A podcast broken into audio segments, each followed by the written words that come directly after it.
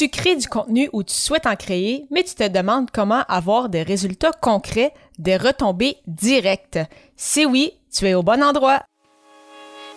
Les médias sociaux en affaires est votre rendez-vous hebdomadaire pour en connaître davantage sur les différents réseaux sociaux et les plateformes de création de contenu dans un contexte d'affaires.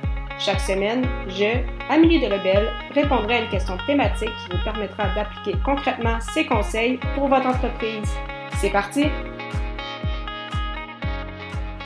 Salut et bienvenue sur les médias sociaux en affaires, épisode 177. Alors qu'aujourd'hui, je réponds à la question comment obtenir des résultats avec sa création de contenu?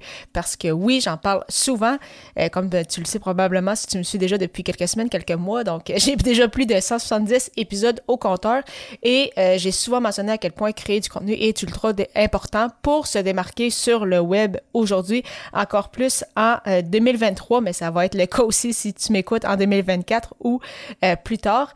Et euh, en fait, la première erreur que euh, les gens ne font pas lorsqu'ils créent du contenu, et ce peut-être pourquoi ils n'ont pas les retombées qu'ils souhaitent, c'est parce qu'ils n'ont pas d'intention en fait derrière. Ils créent des pièces de contenu uniquement pour créer du contenu et après ça, je te demande pourquoi ils n'ont pas de résultats.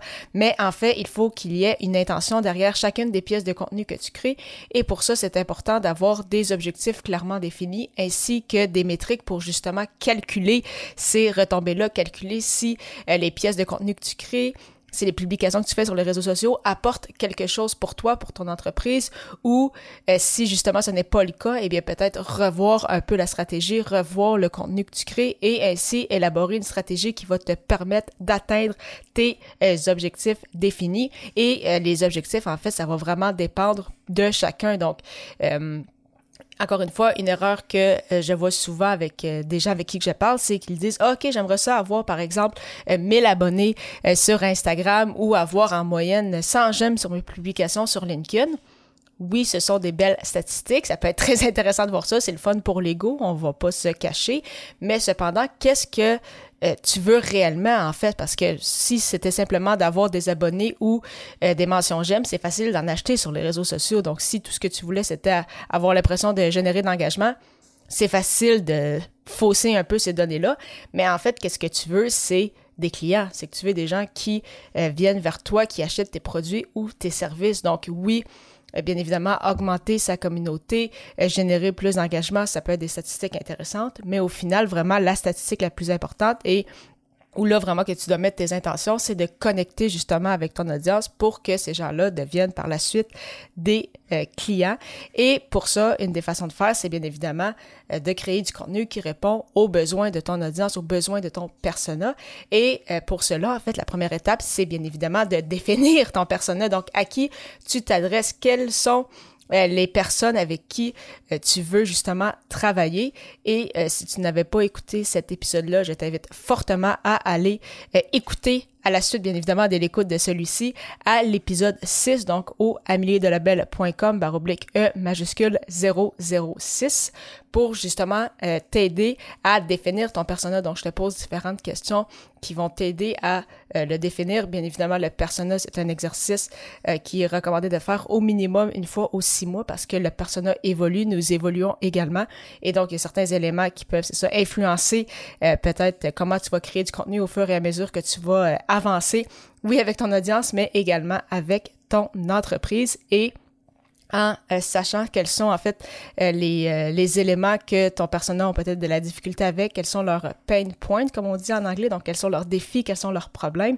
Et eh bien de cette façon-là, c'est facile de créer, ou plus facile du moins de créer du contenu qui va vraiment les interpeller. Et c'est ce que je fais justement avec ce podcast-ci, et ce n'est pas pour rien que j'en suis déjà à plus de 170 épisodes, comme je l'ai mentionné c'est parce que je vois euh, les gens qui me posent, oui, des questions, que ce soit sur les réseaux sociaux, que ce soit lors euh, de coaching, mais je vois euh, également, c'est ça, quand les gens répondent dans les commentaires sur les réseaux sociaux ou avec mes différents collaborateurs, je vois des gens qui se posent des questions et bien évidemment, ça m'aide, ça m'inspire pour justement trouver des idées de contenu parce que je vois directement c'est quoi les, les questions en fait que les gens se posent et c'est beaucoup plus facile après ça de euh, savoir, bon, mais si cette personne-là pourrait être un client potentiel, eh bien, je vais l'aider à répondre justement à ces questionnements.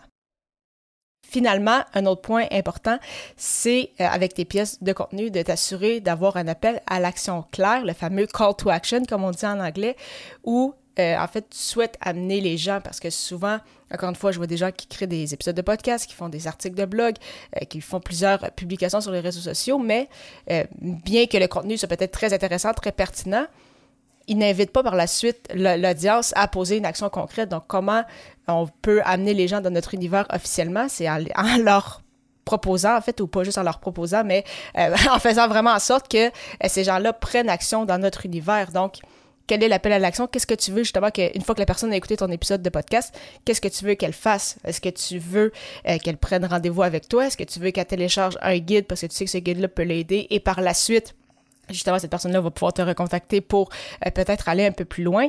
Donc, encore une fois, il n'y a pas de bonne ou de mauvaise réponse. C'est de voir quelle est ta stratégie et après ça, d'avoir des appels à l'action en conséquence. Et euh, vraiment important aussi d'en avoir qu'une seule action. Parce que si tu proposes aux gens de poser 10 euh, 000 et un trucs, là, comme souvent justement avec le podcast, qu'est-ce qu'on voit, c'est Ah, abonne-toi à mon podcast, abonne-toi sur les différentes plateformes d'écoute, laisse-moi un commentaire, laisse-moi 5 étoiles, télécharge mon guide, si tu veux regarder ma formation, va sur telle plateforme.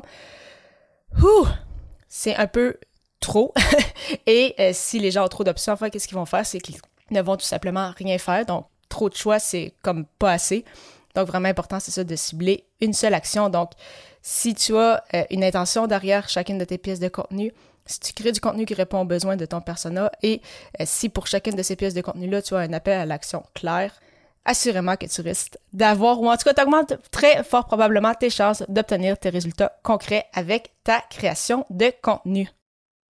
D'ailleurs, tu souhaites mettre en place un blog ou un podcast pour partager euh, ton message et connecter avec ton audience grâce à ton contenu. Ça tombe bien, j'ai un guide gratuit pour toi et euh, pour le télécharger tout à fait gratuitement, simplement te rendre au ameliedelabel.com baroblique guide. Au plaisir de te retrouver pour la 178e émission, alors que le sujet sera Est-ce que l'équipement est vraiment important avec son podcast? À très bientôt!